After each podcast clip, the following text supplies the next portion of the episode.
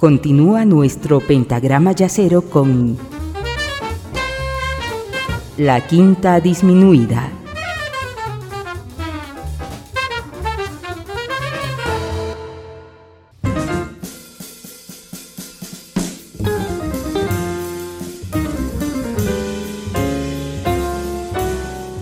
Cerramos la primera parte del programa con Miles Davis y vamos a arrancar esta segunda parte también con Miles.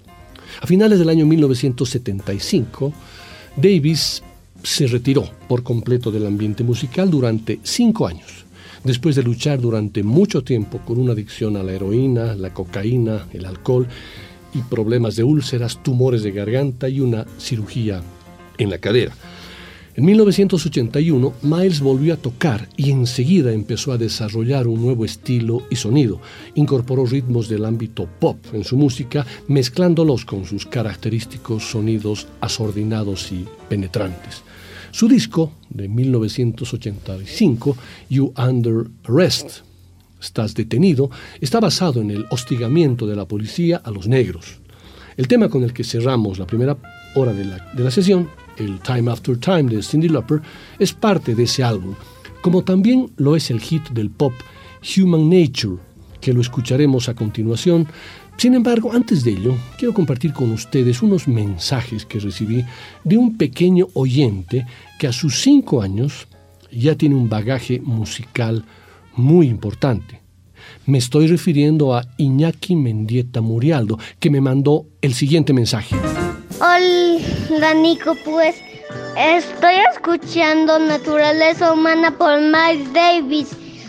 Pues te aconsejo que la veas en mi playlist de jazz, pues porque es instrumental por trompeta. Chao a lo que yo le mencioné que ese tema fue un éxito cantado por Michael Jackson y que además casualmente sería parte de un programa que estoy preparando y que aprovecharé para dedicárselo. Y la respuesta de Iñaki me sorprendió aún más. Gracias Nico por la dedicatoria que vas a hacer. Yo sabía pues que originalmente Michael Jackson le toca. Yo conozco la versión de Michael Jackson y también la de Toto porque el que compuso es uno de los músicos de Toto. Bueno, después de esos maravillosos mensajes sobran las palabras y las explicaciones. Dedicado a Iñaki, aquí está Miles Davis y su versión del clásico tema pop de Michael Jackson human nature.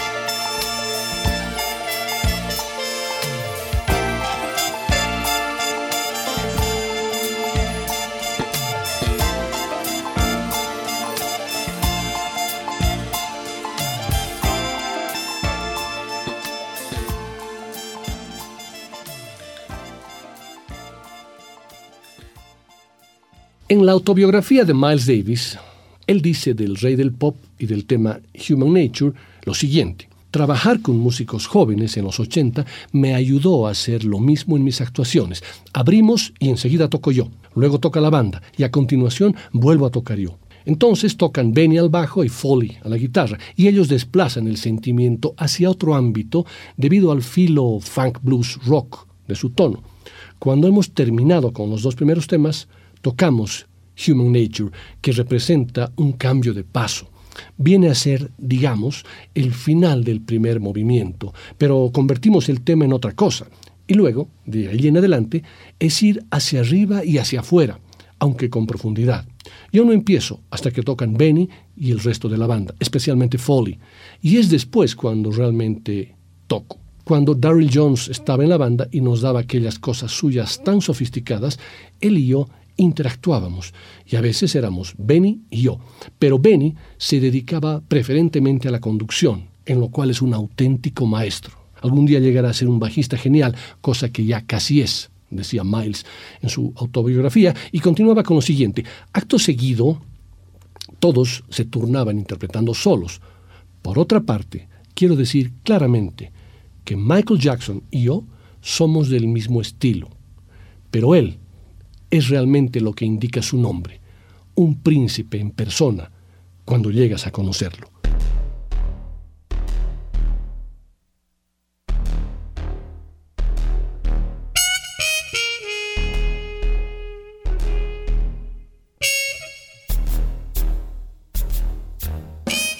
Vamos a escuchar un tema más de Michael Jackson en versión jazzera a cargo del gran pianista y compositor Mal Waldron quien tras demostrar que en el jazz siempre es posible hacer convivir el aprendizaje canónico con las técnicas más revolucionarias de composición e interpretación, murió en diciembre de 2002.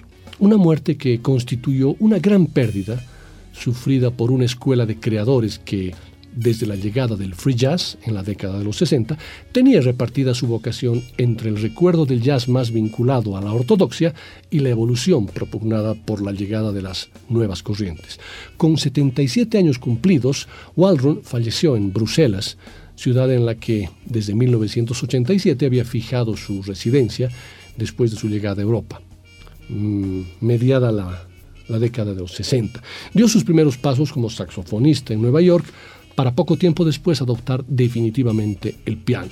Su eficacia en ese instrumento fue tan evidente que no tardó mucho en convertirse en una garantía rítmica sin parangón para un buen número de bandas y músicos de jazz y rhythm and blues. Puede decirse que comenzando por personajes como Ike Beck o Big Nick Nicholas y culminando en el contrabajista Charles Mingus, todos reclamaron su presencia en giras y grabaciones siendo precisamente con el último con el que Waldron adquirió las tablas oportunas que en muy pocos años le permitieron arropar el trabajo de la legendaria cantante Billie Holiday, prácticamente hasta el momento de su fallecimiento en el año 1959.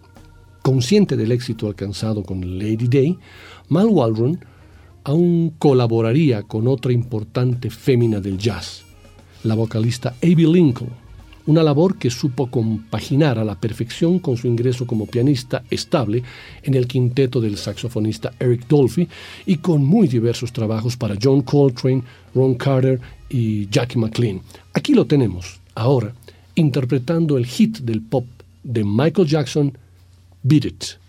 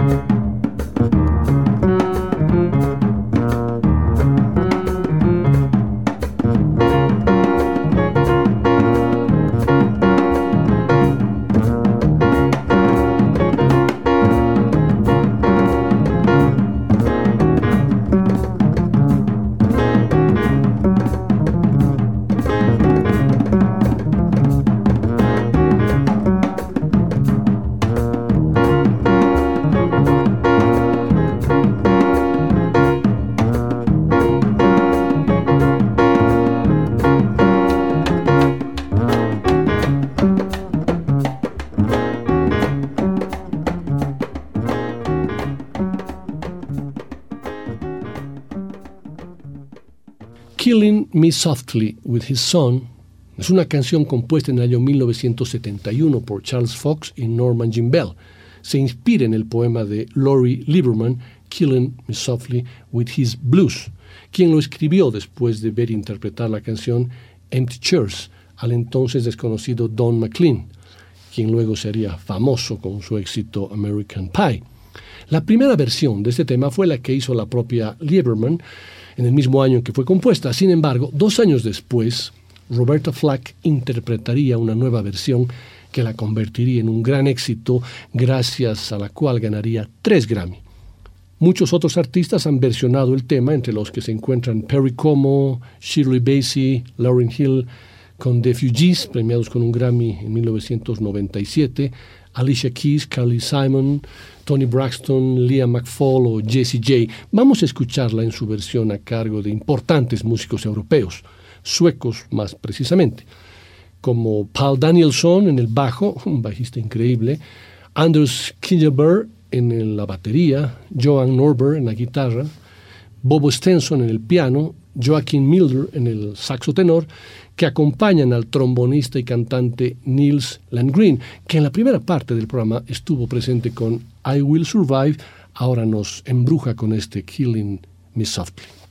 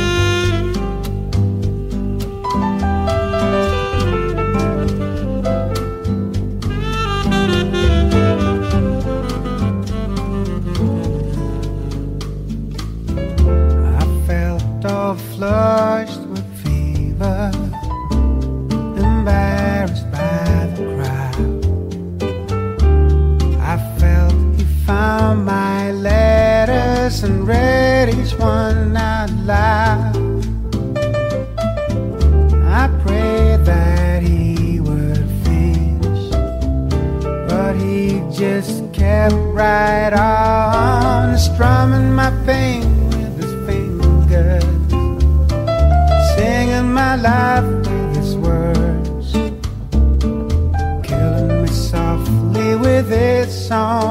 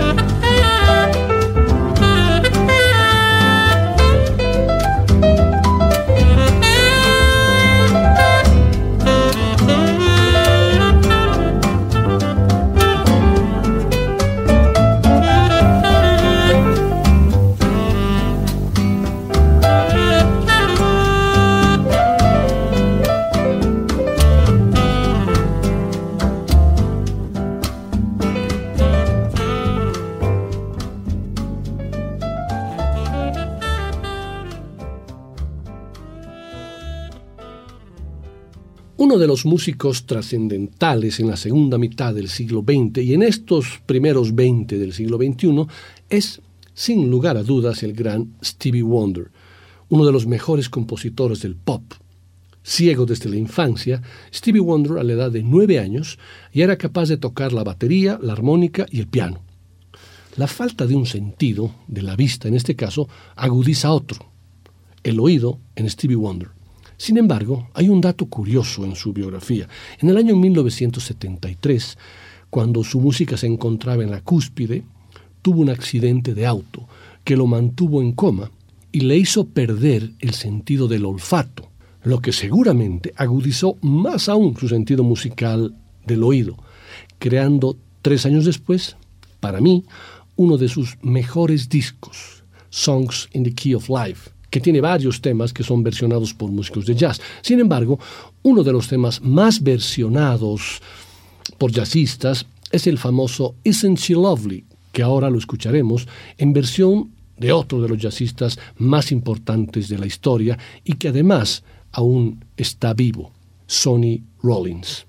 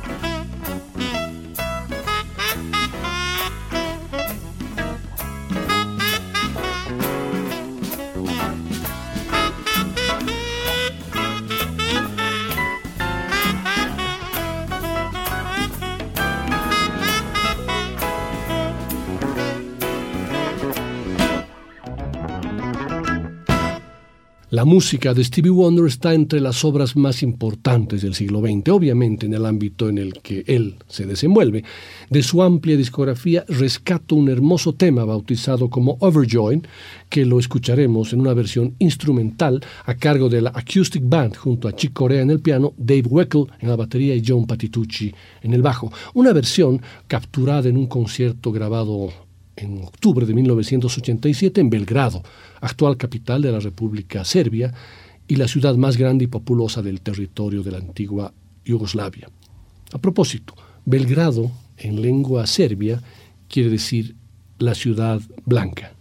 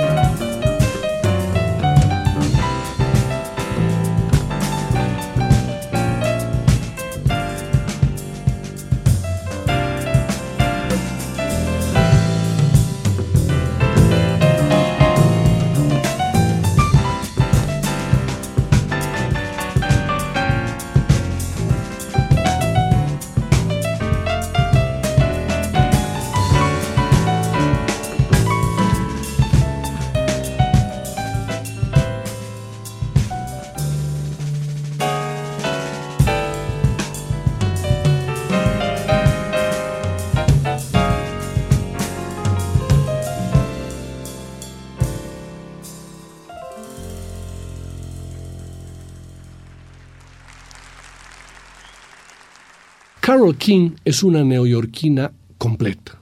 Nació en Manhattan un 9 de febrero de 1942 y creció en Brooklyn. Carol Klein, su verdadero nombre, proviene de una familia judía. Su madre era profesora, su padre bombero.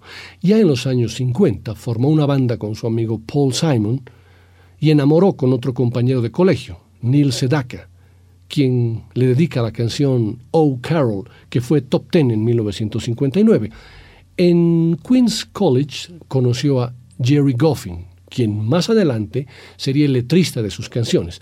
Ella tenía 17 años cuando se casaron en Long Island.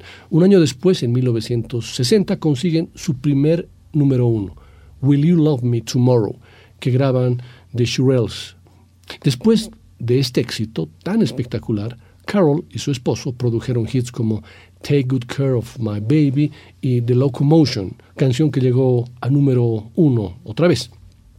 A comienzos de los años 70, todo lo que tocaba el dúo King Goffin se transformaba en oro. Tanto así que los Beatles introducen un tema de ellos, Change, en su primer álbum en 1963. De acuerdo con la Biblioteca del Congreso, Lennon y McCartney, lo primero que querían conocer al llegar a Estados Unidos era Carol King. En 1968, eh, Jerry y Carol se divorcian y ella va a vivir a Los Ángeles, donde conoce a James Taylor. Bueno, Carol King se casó cuatro veces y tuvo cuatro hijos. Al revisar mis relaciones con los hombres, veo un modelo. De niña, mi fuerte voluntad se oponía con el deseo de complacer a mi padre. Cuando me hice una mujer, buscar la aprobación de un hombre se había convertido en un firme elemento de mi estructura psicológica, comentaba King en una entrevista. King cuenta sus experiencias sin amargura, incluso respecto a su tercer esposo, Rick Evers, quien la golpeaba. En otra entrevista, Carol King explica que se casó con Evers aunque sabía que era violento. Ella tenía la esperanza que lo iba a cambiar. A la pregunta, ¿qué les dirías a las mujeres que viven una situación así? ¿Que se queden o que se vayan? Carol King no duda y responde enfáticamente y grita, váyanse. En 1971 se produjo la mayor sorpresa en la carrera musical de Carole King con el éxito de su álbum Tapestry, en el que canta sus propias canciones y toca piano. Este long play, Tapiz, le habló directamente al oído a toda una generación en medio de la locura del rock duro de Jimi Hendrix y la tristeza de Janis Joplin, apareció la dulzura de un vinilo que traía en la tapa la crespa Carol King con un gato sentada descalza frente a la ventana. La imagen de la tapa del álbum Tapestry es imborrable para la juventud de esa época. Canciones como It's Too Late, You Got a Friend o Will You Love Me Tomorrow se transforman en la compañía preferida de los enamorados. Carol King ha escrito más de 400 composiciones que han sido grabadas por más de mil artistas, resultando en más de 100 hits. Ha ingresado al Salón de la Fama de los Compositores y al del Rock and Roll Hall. Del álbum Tapestry vamos a escuchar el tema You Got a Friend, clásico, en una versión bossa yacera a cargo de la gran cantante Stacy Kent.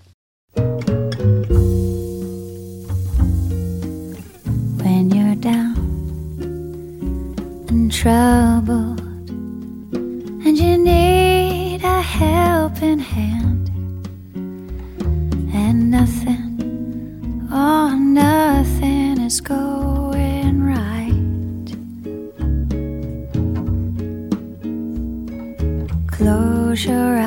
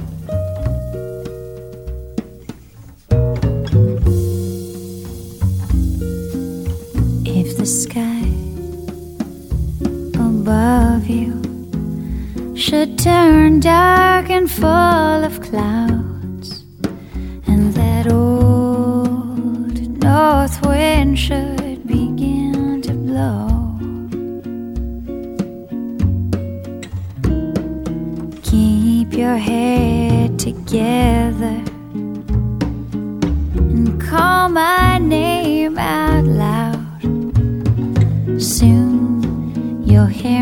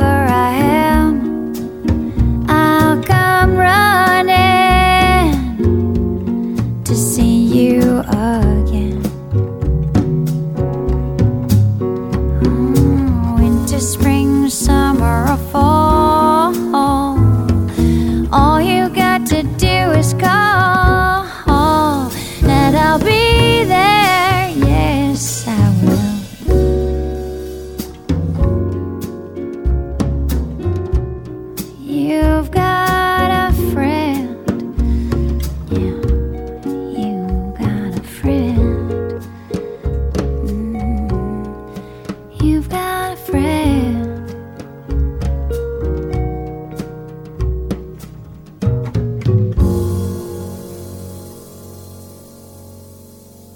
Mandy es una canción romántica que ha tenido varias versiones. Barry Manilow no escribió la canción, por si acaso.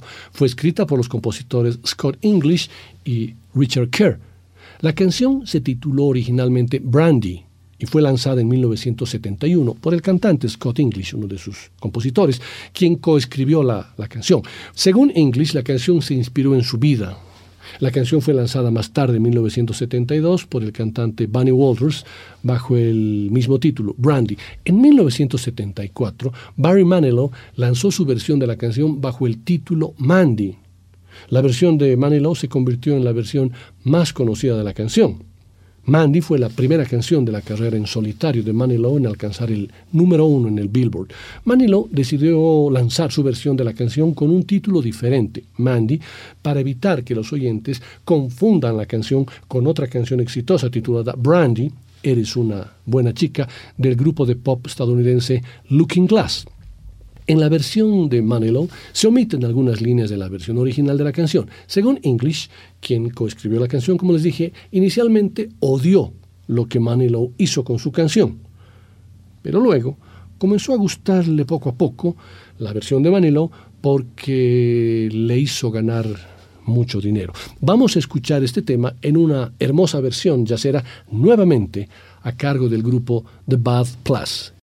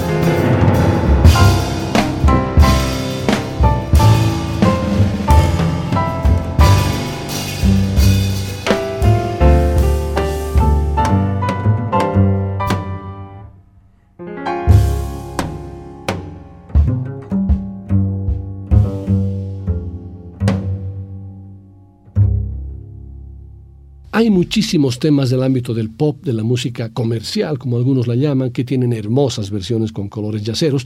Por eso tuve que hacer una depuración y filtrarlas para compartir con ustedes las que, desde mi punto de vista, presentan una estructura melódica y armónica con características excepcionales. Hay un tema que posiblemente no sea tan conocido, pero que sin lugar a dudas pertenece a la categoría del ámbito en el cual el programa de hoy está girando. Me refiero a la composición del cantante estadounidense, cantante y compositor estadounidense Bobby Caldwell, titulada What You Want, Do for Love que fue lanzada en 1978. Tiene una melodía y una armonía maravillosa que embrujó al gran compositor y bajista Victor Wooten, que la grabó en su álbum What Did He Say del año 1997, disco en el cual combina composiciones propias con temas de los Beatles, John Coltrane, Ryan Noble y otros. Posiblemente esta versión del tema pop What You Want Do for Love no sea tan yacera, pero la maestría en el planteamiento del tema a cargo del bajo de Wooten, su solo, el arreglo melódico y armónico hacen que desde una visión muy amplia podamos inscribirla dentro de las aguas del jazz. A ver, ¿qué opinan ustedes?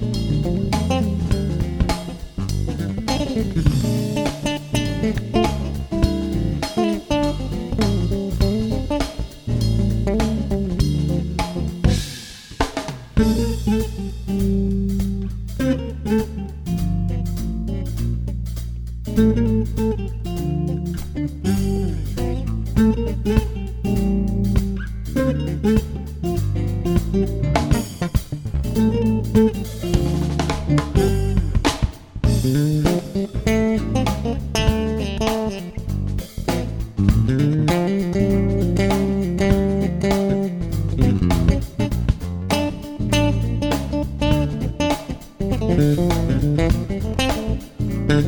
you.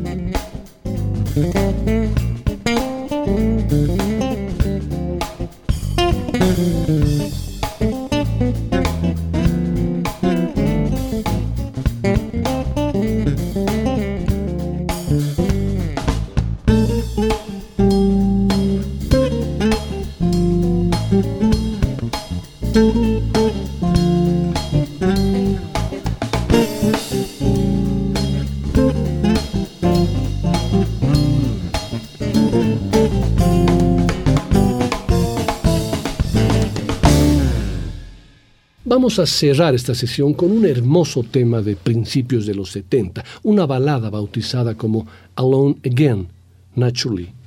Las cifras siguientes no dejan dudas de ese tema. Número uno en Estados Unidos, Canadá y Francia. Número dos en Irlanda, Australia y Nueva Zelanda. Y número tres en Inglaterra.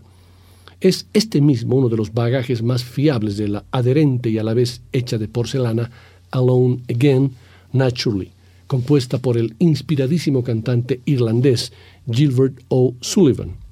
La letra de dicha canción narra una crónica de un muchacho que antes era muy dichoso, muy feliz, pero que ahora está pensando en quitarse la vida, tras haber sido abandonado por su prometida y al haber fallecido sus padres. Luego de ser lanzada como single en 1972 y gozar de una total repercusión planetaria, por primera vez en la carrera del vocalista de Waterford, una curiosa multitud se preguntaba si la susodicha melodía era autobiográfica. Sin embargo, el mismo Gilbert O'Sullivan siempre ha negado tajantemente esto mismo, ya que, por ejemplo, su padre ya había fallecido en 1957, cuando el propio artista contaba con solo 11 años, y su madre aún vivía cuando se publicó la tonada en cuestión. Según el mismo compositor, las estrofas de Solo otra vez, naturalmente, pertenecen pura y únicamente a la ficción. No está basada en mis experiencias, sino en comprender a alguien que se encuentra en esa situación, sentenció O'Sullivan. Definitivamente, en una de sus manifestaciones oficiales sobre ello y también matizó, lo increíble de ser un letrista está en la posibilidad de dejarte envolver por ese tipo de situaciones y me siento como cuando la gente cree que ese personaje soy yo. Vamos a escuchar una versión combinada de dos cantantes actuales. La primera cantante y pianista, me refiero a Diana Kroll, y el segundo un crooner de la nueva época, Michael Bublé. A ver qué les parece esta versión de Alone Again, compuesta originalmente interpretada por Gilbert O. Sullivan y ahora Diana Kroll y Michael Bublé.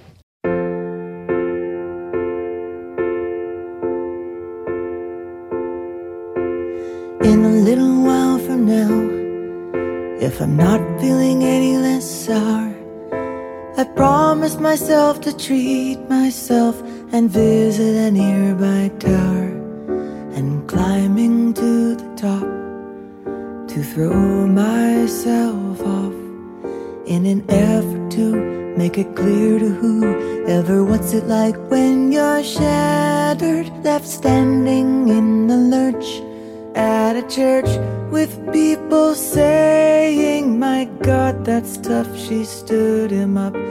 No point in us remaining. We may as well go home as I did on my own, alone again, naturally. To think that only yesterday I was cheerful, bright, and gay, looking forward to who wouldn't do the role I was about to play. And as if to knock me down, reality came around. And without so much as a mere touch, cut me into little pieces, leaving me to die. Talk about God and His mercy. Oh, if He really does exist, why did He desert me in my hour of need? I truly am again, naturally. Seems to me that there are more hearts broken in the world that can't be mended, left unattended. What do we do?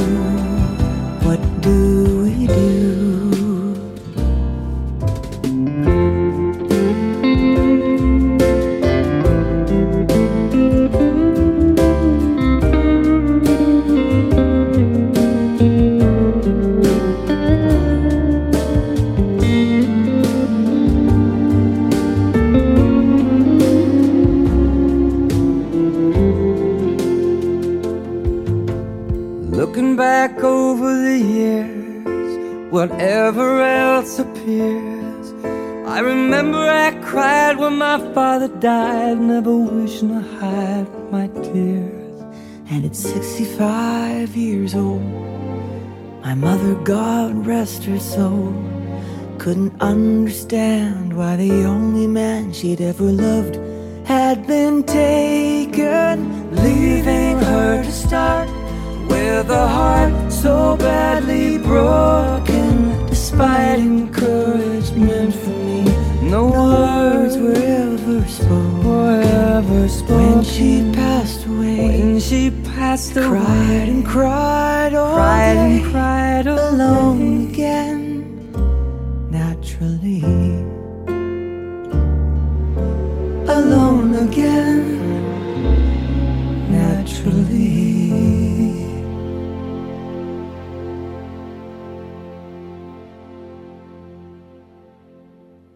Muchas gracias por su compañía en esta sesión, algo atípica, pero de alguna forma mi objetivo es siempre ir combinando y moviéndome entre el jazz duro, el jazz más suave, el jazz clásico, entre los años 1920, 50, 70. Bueno, mente abierta, sin complejos ni prejuicios. Eso es el jazz. Y hoy he querido llevar a ustedes todos estos temas del ámbito del pop, de la música comercial, de la época disco, que muchos seguramente detestan, detestaban y siguen detestando, pero que han visto que con un enfoque jazzero a veces nos va a permitir volver a escuchar los temas originales y liberarnos de ese complejo y disfrutarlos también. Les agradezco mucho por su compañía y los espero con los brazos abiertos el próximo jueves para una nueva sesión de La Quinta Disminuida. Hasta entonces.